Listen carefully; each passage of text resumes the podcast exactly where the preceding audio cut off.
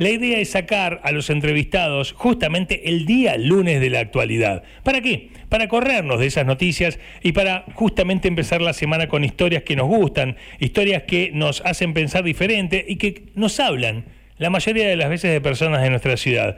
Él se llama Elber Mikkelson y justamente nació en Necochea, específicamente en la clínica regional. Es ingeniero aeronáutico, docente, tiene 46 años, está del otro lado y le damos la bienvenida a Segundos afuera del aire de K2. Hola Elmar. Buen día, ¿cómo andan? Muy bien, ¿cómo estás vos? Muy bien, sentadito al sol, tranquilo, afuera sí tengo menos ruido que en el taller, si no después no van a escuchar nada.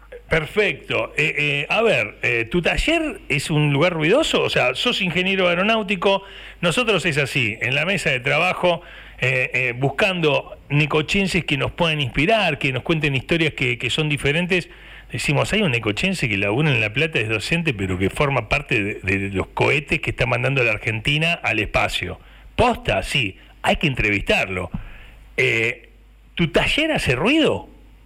Sí, eh, tenemos eh, la facultad en la cual estoy, es ente certificador para un montón de cosas, entre ellos asientos de bebé, motos, camiones, ensayos de seguridad automotriz y te la pasás eh, haciendo dispositivos para hacer bajo norma ensayos de todo lo que dije entonces tenés un taller en el cual hay un montón de chicos que están con la moladora, eh, con la soldadora y con cosas, digamos, armando fierrería dispositivos de ensayo, eh, y eso hace mucho ruido. Claro, lo, suponete los crash tests, los que van, eh, los autos con los maniquíes, tenés que armar contra lo que contra lo que choque. Entonces están los pibes armando todo eso.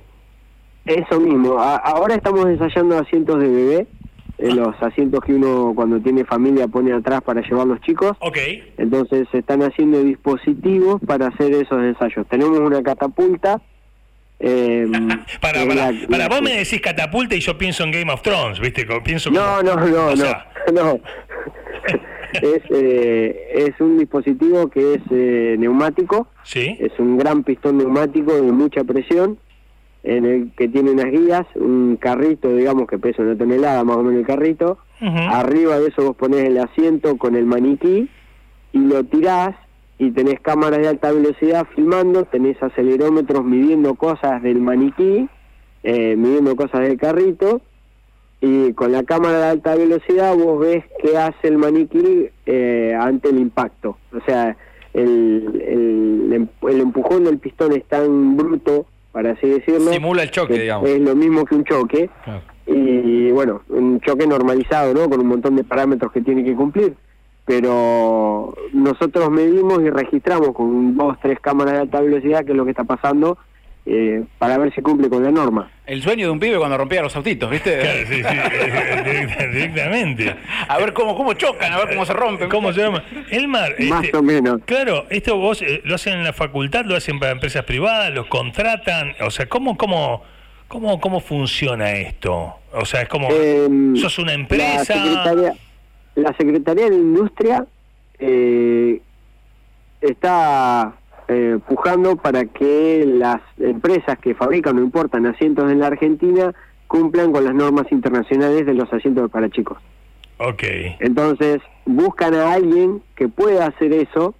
La facultad especialmente tiene un montón de capacidades de hacer cosas complicadas, digamos, porque si fuera fácil, por ahí lo hace cualquier otro, un, privado, por ahí lo puede hacer y, y, poner una empresa que te haga el ensayo, se certifica bajo INTI, se certifica bajo IRAM, y vas a ese privado. Cuando son ya cosas más complicadas, vienen acá a la facultad.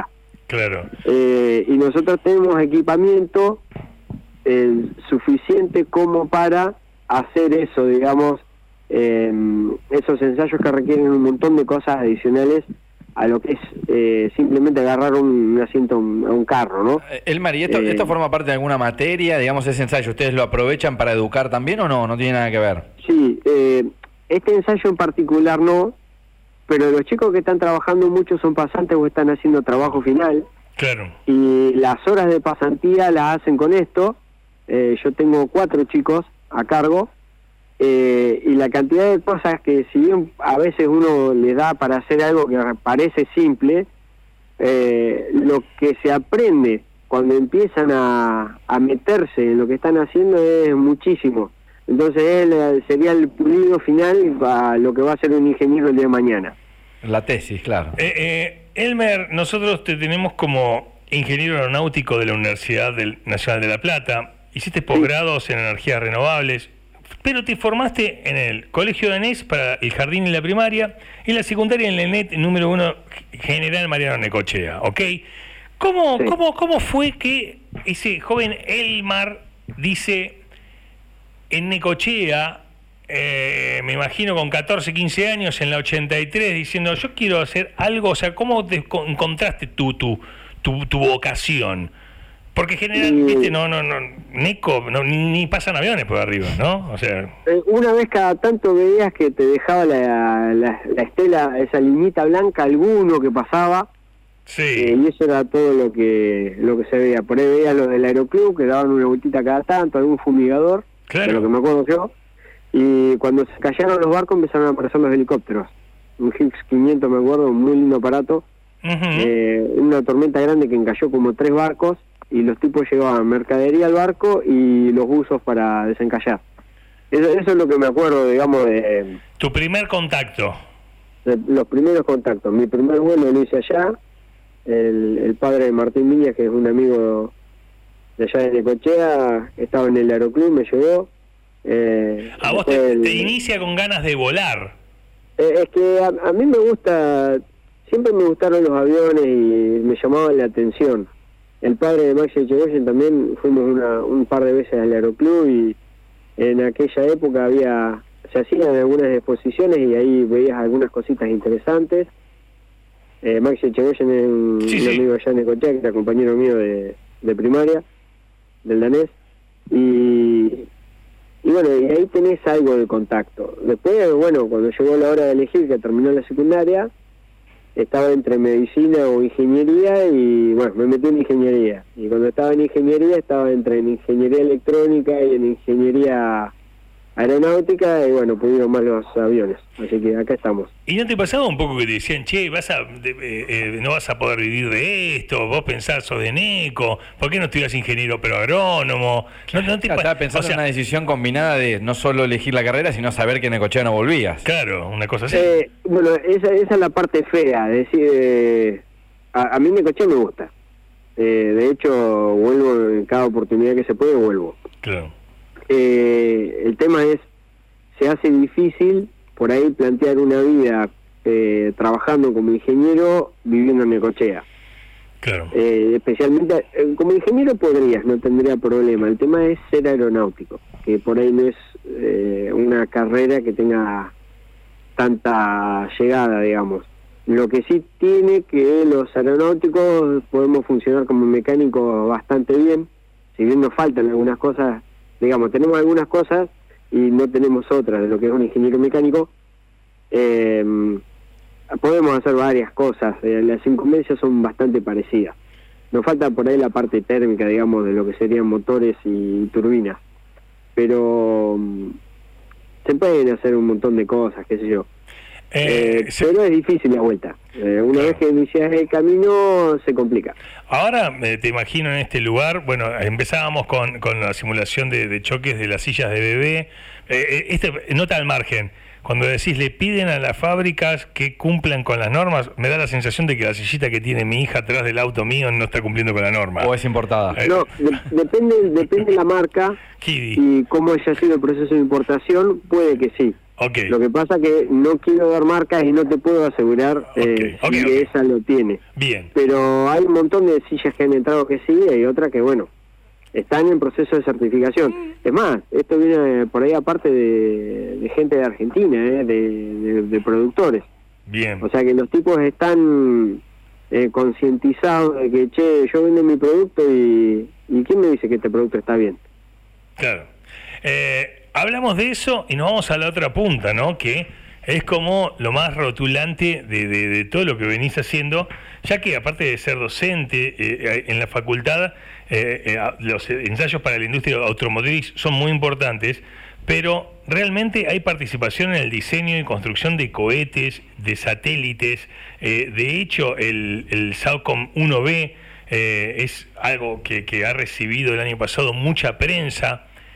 Eh, ¿cómo, ¿Cómo es formar parte de, de, esto, no? En el momento en el que se lanza el satélite. A mí me pasa algo que como que veo la carrera espacial argentina en un país que tiene, qué sé yo, el 40, 50% de, de pobreza, eh, el nivel que tiene de desocupación, es como que no te imaginas que es algo muy bueno y cuando te adentras un poco decís, che, tal vez no estamos tan mal. Vos formás parte de todo eso, eh, siendo necochense. ¿Qué nos podés contar? ¿Cómo lo vivís? La, la facultad, el grupo de trabajo de, trabajo eh, se llama CTA, Centro Tecnológico Espacial. Antes, ahí, se unieron dos centros de investigación antes era el GEMA, Grupo de Ensayo Mecánico Aplicados, eh, estoy parte de lo que es CTA y parte en GEMA. Eh, hace muchos años ya, los fundadores del grupo eh, se metieron con el SAC A y SAC B. Hicieron cosas para esos dos satélites, cuando Argentina recién arrancaba con lo que son los, los satélites. Y quedaron en buena buena comunicación con la gente de CONAE, la Comisión Nacional de Actividades Espaciales, y a lo largo del tiempo, cuando CONAE a veces tiene problemas eh, y necesita que alguien le dé una solución, llama. Entonces, nosotros desde nuestro grupo de trabajo le hemos provisto soluciones, porque vos, eh, lo que vos tenés, che, tengo que solucionar tal cosa, ¿A quién llamo? A Pepe. Pepe me arregla la cocina. Sí, Pepe para, para, para, sí, todo divino. Yo te llamo, me dice Raúl, se me trabó la tostadora. Eh, Raúl lo llama a Adrián y dice, che, tenés la fuentecita. Este estamos hablando de un satélite. Es tremendo esto. O sea, me encanta como. está buenísimo. Lo, minimizó a Pepe. Sí, sí, sí, sí, como que es, tremendo, ¿no? De repente lo llaman y le dicen, tenemos tal problema con el satélite. Eh, el problema es hacerlo, no es que si tenés problemas con el satélite está medio complicado. El problema es cuando lo estás haciendo, sí. es, bueno, tengo que solucionar la parte térmica del satélite, que es lo que hacemos nosotros acá en la facultad. Nosotros hacemos las mantas que cubren el satélite y el diseño térmico del satélite. Es decir, el satélite se diseña para que allá arriba en el espacio tenga un rango de temperatura acotado mucho más acotado que lo que puede llegar a ser que te da poner algo en el espacio en órbita. También nosotros hacemos estructuras. Tenemos, eh, somos gente que obviamente en estructuras tiene cinco estructuras y una opcional, eh, como ingeniero aeronáutico, cinco materias me refiero. Claro. Entonces sabés hacer una estructura. Y ya habiendo trabajado diseñando piezas estructuralmente, eh, cuánto fierro le pongo, o más o menos cantidad de material, a eso me refiero cuando digo estructura, eh, cuando van a diseñar algo, también estamos metidos nosotros. Y otra cosa que... Y de repente la térmica que el, satélite tiene que tener una temperatura... Eh, ¿Qué temperatura hay en el espacio? Mi ignorancia es absoluta, perdón si te pregunto, ¿no? No pasa nada, no, no, tenés por qué saber esas cosas medio extrañas que las que andamos nosotros. Eh, si yo tiro un pedazo de aluminio al, al espacio, sí. cuando el pedazo de aluminio queda detrás de la Tierra, se puede ir a menos 270 grados centígrados, más o menos, voy a hablar en números redondos. Claro. Cuando le pega el sol y está enfrente de la Tierra, se puede llegar a ir a más o menos 300 grados centígrados. Entonces tenés un rango de 600 grados ahí más o menos. Ah. 570. Lindo. La electrónica, que los, satélites es básicamente un bicho electrónico. Es, eh, sí, sí. Son plaquetas son todo todo plaquetas y cosas electrónicas, digamos, movimiento poco. Eh, no, hay muchas partes mecánicas. Em, el satélite funciona bien entre menos 40 y 40. Entonces, esos menos 270, 300 los tengo que bajar a menos 40, 40. Lo ideal es que estuviera más o menos 25 grados centígrados que es lo que están las cosas acá en la Tierra y es lo que se diseñó en la electrónica. Claro. Más o menos 25. Claro. Entonces vos diseñás eh, cómo hacer la protección térmica del satélite, cómo poner radiadores. El satélite tiene superficies que si le miran una foto de un satélite van a ver pintadita de blanca o de negro, dependiendo de dónde esté y, para qué lado apunte, y por esa superficie yo voy a evacuar calor. Bien. ¿Qué calor? El calor que genera la electrónica cuando funciona todo lo que tenemos. Pongo el, CPU me tira calor andando. Bueno, allá arriba no tengo aire, entonces no le puedo poner un ventilador. Ok. O sea, decir, no, le puedo poner un ventilador, pero no va a andar porque no hay, Sí, no hay sí, aire, sí, entonces no va a enfriar nunca. Claro, no va a mover nada. Entonces, la única forma de transmitir calor que tenés es, lo que esté en contacto va a ser por conducción, es decir, vos apoyaste la mano sobre algo que está caliente, se te empieza a calentar la mano, algo que está frío, se, eh, se te enfría. Todos creo que conocerán la pastita blanca esa que se usa para ponerla en los procesadores o en los circuitos electrónicos, Sí, que larga eh, es la que te hace el acople térmico. Bueno, nosotros tenemos de esas pastitas una variedad y, y otros chirimolos parecidos eh, para acoplar las piezas entre contacto y una vez que todo está conectado para llevar el calor de un lado al otro, ese lugar al que vos llevas el calor es un radiador. Generalmente termina pintado de blanco y eso es lo que hace emitir el calor hacia el espacio y te enfría las piezas. tremendo. Esto, esto, eh, a ver, Elmar, ¿lo aprendiste? ¿Te lo enseñó alguien? Eh, eh, Aprendimos o, acá. o lo vas inventando? No, no, no. A ver, eh, lo que es la mm, muchas muchas cosas, muchas soluciones ya están, digamos, hay que usar esto, esto y esto. ¿Cómo lo usas es tu problema? Se sabe qué es lo que hay que usar. Yo te digo, usa una pintura blanca. Bueno, ¿cuánta área vos ponés? ¿Y de qué pintura blanca? Porque pinturas blancas hay varias. Eso es, es tu responsabilidad elegirlo. Claro. Y eso mediante eh, cálculo y ensayo, muchas simulaciones, hay programas de simulación que llevan muchísimas horas. Vos imaginate que nosotros tenemos un satélite completo, hecho un modelo matemático sobre la computadora, Claro. que nos predice las, las temperaturas que, que está teniendo allá arriba. O sea, lo que podés inventar vos es el bien. proceso. A partir de los materiales con los que contás, lo que sí podés patentar, si, si fuese de alguna manera, sería el proceso de, de organización y de cómo realizarlo. No sé si patentar, pero sí tenés un, un, un, este, dentro de tu lugar de trabajo tenés un procedimiento que seguir, que ya lo estableciste a lo largo de ya cinco, yo he metido en mano cinco satélites, claro. a, a lo largo de cinco satélites, no, esto se hace así, porque ya la práctica te dice es así. Claro. El, Elmar, eh, eh, vos, eh, a ver, en la película eh, se rompe el- la nave en el espacio, ¿viste? Y tienen que Sí. hacer un repuesto y están ahí en la NASA y dicen, llámenlo a Mickelson. Entonces dice, ¿con qué contás? Dos viromes, eh, esto, la cinta eh, para hacer pis, tal cosa, y le fabricás un radiador. O sea, te dan como... Eso, eso le pasó en el Apolo 13. Claro, eh, eh, eh, como la película desde tierra con los elementos que tenía era fabricar algo nuevo. De alguna forma te llega la problemática, el- la simulación a tu taller y ustedes van recreando con esos elementos lo que pueden hacer. Eh, ¿O no? Esperemos que nunca lleguemos a eso. Que, que no tengas que ser Esperemos que nunca lleguemos a eso, que no suceda eso. Lo que nosotros hacemos es diseñar previo para que todo ande bien allá. Y nos aseguramos de que cuando sale de acá esté todo bien para que eso no suceda. O sea, vos tenés un montón de trabajo previo. Imagínate que un satélite que por ahí dura cinco años, vos tuviste 10 años trabajando. Sí, sí. Eh, tuviste 10 años de ensayos, prueba, eh, errores, vuelta para atrás, para adelante, probar cosas, es decir, lo que anda es esto. Entonces, cuando vos largás el satélite, eso de que hay que hacer algún a- a- algún arreglo de emergencia no va a suceder, porque ya está previsto que todo va a andar perfecto. ¿Podés tener problemas? Sí. Han pasado cosas, Claro. pero normalmente cuando llega allá arriba ya está todo tan probado, tan todo resuelto, que el satélite anda bien, digamos, dentro de lo que se espera. Los satélites se degradan, con el tiempo lo- los, los satélites van perdiendo propiedades en algunas cosas y vas teniendo problemas. Claro. Pero eso es una cuestión que ya se sabe que va a pasar. Elmar, te, te juntás a jugar al fútbol con amigos, al deporte que te guste, se van a comer un asado luego del partido y alguien te pregunta ¿para qué sirve un satélite? ¿Cómo haces para explicar algo sin tan lenguaje técnico, algo tan técnico? ¿Qué, qué, qué les contás? ¿Qué le, qué le Si, decís? si quieren les hablo del SAUCOM, el último que se lanzó, que son dale. dos, digamos, uno A y uno B. Sí. El SAUCOM te ve agua debajo de la tierra. Eso es cuestión de los físicos, como lo hacen no lo sé, sé que largan un haz de microondas porque es un satélite. Pará, pará, pará, pará, pará, pará, pará. Me perdí en el apunte. ¿Viste cuando entrabas, viste, viste cuando decían tomen nota y arrancaba rápido y ni habías abierto la carpeta? Va- vamos de vuelta, vamos de vuelta. Bueno, Te- el sacan- es un radar. Es un es un radar. radar. Entonces el tipo te larga a tierra una señal de microondas, un, un, Sí, sí. un flash. Ok. Le larga un flash que en vez de emitir en invisible, lo emiten en señal de radio.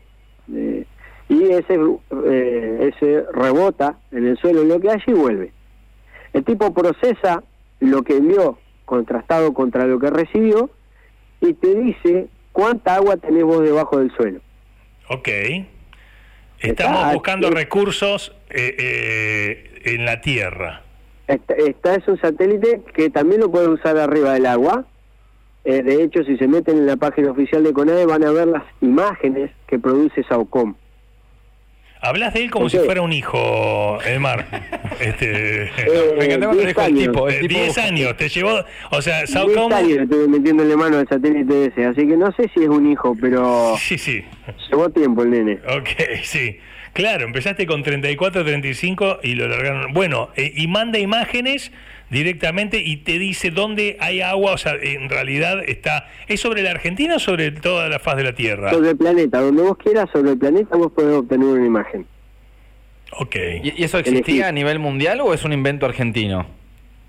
Hay varios, los el satélite argentino SAOCOM trabaja con la constelación Cosmos, que es de los italianos, eh, y creo que había alguien más que estaba queriendo hacer algo por el estilo, o sea, hay, hay de estos dando vueltas.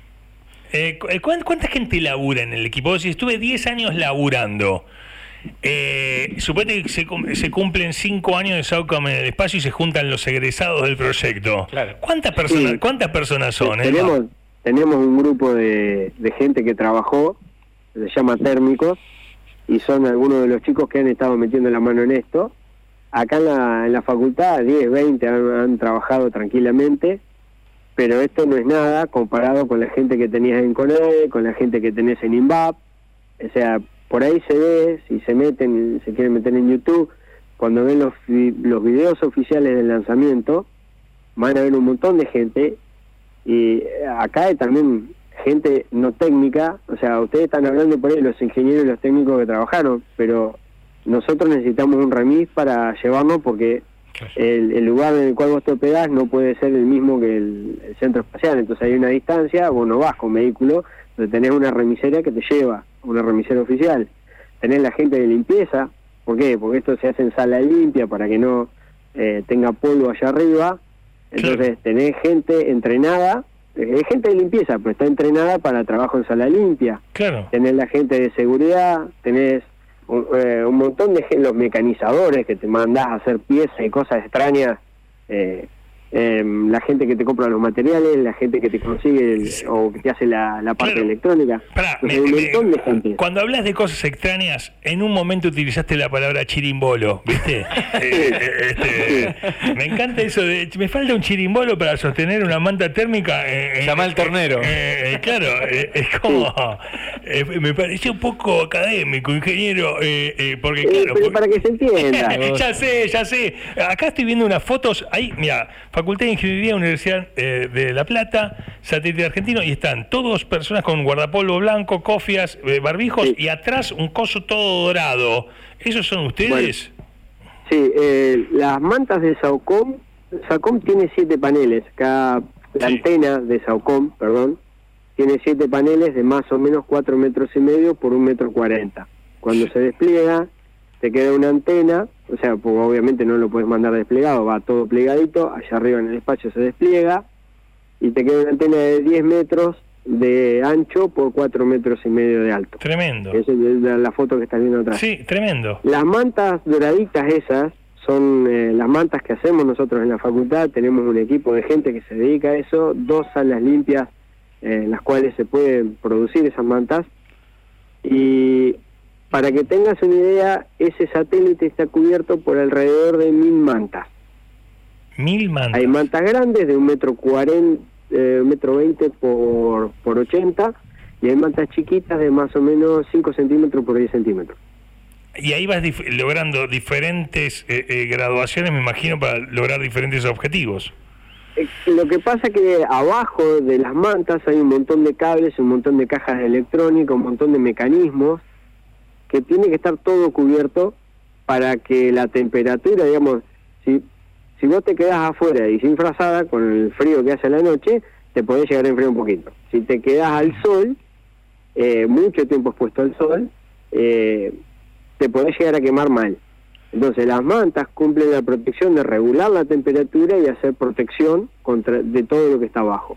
Entonces tenés que proteger todo lo que hay. Abajo de eso hay un montón de cosas. Si ven alguna foto de Saucom sin las mantas, van a ver un montón de cajitas, conectores, cables, eh, cajas más grandes, cajas más chicas, em, mecanismos, y todo tiene que ir cubierto. Hay mecanismos que requieren una manta específica, y capaz que un mecanismo te requiere 5, 6, 7 mantas, solo para ese mecanismo. El martes. Y mantas más chiquitas, y después tienes mantas generales más grandes. Bueno, todo eso se hizo acá y se puso, eh, se hicieron varios viajes a Córdoba a probar, y se termina poniendo en Bariloche una vez que está todo armadito y listo para salir. Lo, lo acabé de decir, Elmar, se hizo acá, decís, y mi pregunta iba apuntada a eso, a cuál es el, cuando llega a oídos del, común de la gente el tema de, la carrera espacial y demás de cada uno de los países, tiene que ver con cuando está politizado. Consultarte esto, eh, si, ¿cuál es el nivel de inversión que hay en la República Argentina respecto a, la carrera que ustedes, o al invento que puedan llegar a hacer, o, a lanzar un satélite de este tipo? ¿Es buena la inversión? ¿Sentí que los dejan de lado? ¿Viste? Se han escuchado varias campanas, por eso te lo consulto. Eh, la, el tema satelital, yo por ahí lo he hablado con. Tengo amigos que son partidarios, hay gente que está en contra. Es decir, che, en un país con 50% de pobreza, ¿cómo te vas a meter a hacer eh, un, satélite o un cohete? Eh, lo que pasa es que vos tenés que solucionar corto, mediano y largo plazo. Eh, el satélite a mí me provee información. Claro. el satélite a vos te va a dar agua debajo de la tierra. Si vos la usás bien, esa agua debajo de la tierra y le provees de datos a los agricultores, te mejora el rinde de la cosecha. Sí, sí. El que rinde de la cosecha es plata que entra al país. Sí, y aparte es, una cuestión de, decisiones políticas, o sea, tendrían que ser las dos cosas. Tendríamos que tener el satélite y tendría que mejorar el nivel de pobreza. Eh, eh, eh, y, claro, yo en la parte del satélite me puedo meter, pero no soy un tipo particularmente político entonces, la parte política, más que votar una vez cada dos años. No, no, pero, pero, iba a Raúl, la pregunta de Raúl seguramente iba a que vos decís, che, quiero comprar más mante y que venga alguien y te diga, no, no, tenemos presupuesto. o sea, si tienen limitaciones de ese tipo. Hay, limitaciones, obviamente, no podés poner la, la mejor. A ver, eh, particularmente que me haya tocado problema del presupuesto una sola vez que sabíamos que estábamos complicados eh, con el tema de los lanzamientos de cohete. Pero después eh, no me puedo quejar por temas de presupuesto. Fantástico. No, eh, obviamente, cuando vos haces las cosas, tampoco decís, che, tráeme manta de oro o de plata. No, vos ponés lo que tiene que ir y ya está. Claro. O sea... pero miren los satélites en, en, en el beneficio directo e indirecto. No, no, no es, es algo que a mí me gusta remarcar, digamos. No vean el satélite como simplemente son los datos que te provee que mejora la cosecha o te ante riesgo de inundaciones vos sabés que tenés que fumigar por presencia de dengue o sabés que podés llegar a tener una luz o podés llegar a tener movimiento en los glaciares porque lo podés medir o podés llegar a tener eh, podría llegar a detectar eh, olas en, determinado lado, entonces vos podés patrones de viento en algunos lados, podés llegar a ver en algún lado eh, movimientos de agua grandes, digamos, por, la resolución que tiene. Es indiscutido, eh, de eso, es indiscutido eso, pero perdona que interrumpa. Ah, vean el corto, mediano y largo plazo. Cuando nosotros hacemos un satélite, de los chicos que trabajaron acá, eh, quedan algunos, pero la mayoría se fue a otra cosa. Cuando esa persona que trabajó en un satélite se fue a otra cosa, se lleva consigo un montón de calidad de trabajo, porque vos estás trabajando en satélite y requiere un montón de, tiene un montón de requerimientos de lo que es calidad en el trabajo que estás haciendo, y esa calidad se va a otra industria. Cuando yo digo que voy a fabricar un chirimbolo y voy a alguien acá, un mecanizador, y digo, che, necesito fabricar tal cosa. Sí, sí, un pituto. Eso que estoy fabricando, que es una pieza especial, me tengo que sentar con el loco a ver cómo se, se fabrica, y lo que estoy haciendo es levantándole el nivel a ese mecanizador. Claro. Entonces, tiene beneficios directos a partir de la imagen, pero también tiene beneficios indirectos a partir del nivel que estás levantando la industria en general en la Argentina. Eh, es una mirada realmente que no, que no había visto, si bien estamos eh, eh, completamente a favor de la importancia de tener nuestros satélites, una creencia mía en particular tiene que ver con que quizás es medio argento, ¿no? Esa cosa de nosotros los argentinos podemos desarrollar cosas, o sea, no hace falta tener el presupuesto de Suiza, eh, tenemos esa capacidad de inventiva, de creatividad, de resolver, o sea, a través de la historia está comprobado que hay un montón de cosas que se resolvieron en la Argentina, eh, quizás no con las mismas condiciones que en Kentucky, ¿no? Eh, eh, cuando se te va uno de tu equipo a otra industria, más allá de la mirada positiva que nos das, ¿no la sentís como una pérdida para lo que podría ser eh, desarrollar específicamente más satélites y mejorar aún más todo esto a lo que vos te dedicas? Cada vez que se me va uno del equipo se me cae el lagrimón. Ah, ok, sí, sí, sí, tremendo. porque vos tenés un, un buen equipo, hemos tenido equipos muy buenos acá, y cuando se te va uno de los chicos, obviamente vos tenés que decir, bueno, le deseas lo mejor a esa persona, eh, que, que tenga el mejor de los éxitos de lo que está haciendo, por ahí su tiempo terminó, a veces los trabajos tienen un tiempo y el trabajo de esa persona dijo, bueno, listo, eh, ya es tiempo de ir un paso más adelante. Y ha pasado. Claro. Eh, y ves que los chicos mejoran, es decir, salen de acá por ahí una posición que es, si bien es técnica, es relativamente baja en lo que estaban haciendo, y vos lo ves que progresan en su trabajo. O sea, van, van subiendo y vos ves que van mejorando. Obviamente también les mejora el sueldo y mejora la, la perspectiva de calidad de vida de la persona y eso es bueno. Elmar, eh, Elmar ¿sabes que, que teníamos un, como un rato para, generalmente los lunes para charlar, es sos un mundo, ¿viste? Yo le, hago un F5 al que recién conecta. Elmar Mikkelson es necochense, eh, eh, nacido en Necochense, formado en Necochea, es ingeniero aeronáutico, eh, trabaja, bueno, en todo esto que estás escuchando. Nosotros lo, contactamos para, para, contar su historia, para contar historias que mm, personas de Necochea la hacen, la rompen y la descosen en diferentes partes del mundo.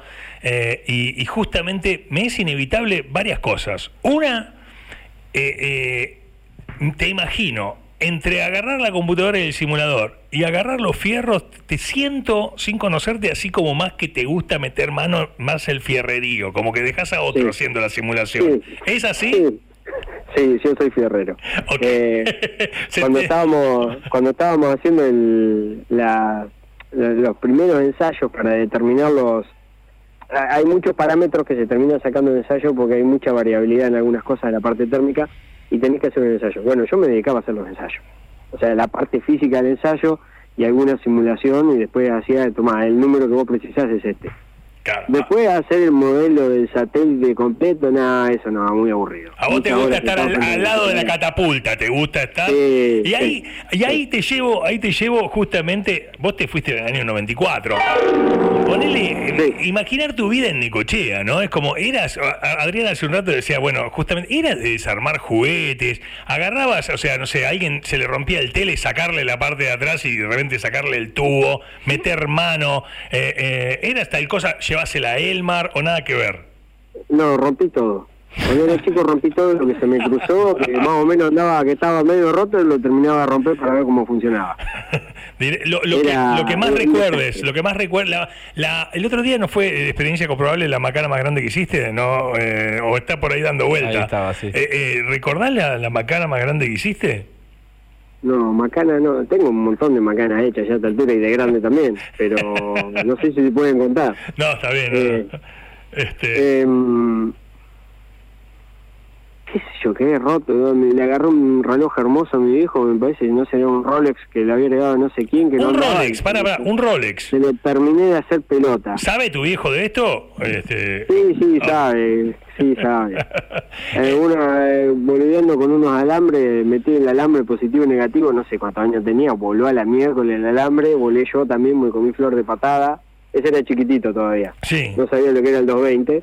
Claro. Eh, y ahí. Un Concord que tenía, que vos le dabas, eh, eh, lo, lo, bajabas, tenía el tren de nariz, salía para adelante y levantaba la nariz, y ese también creo que murió en algún.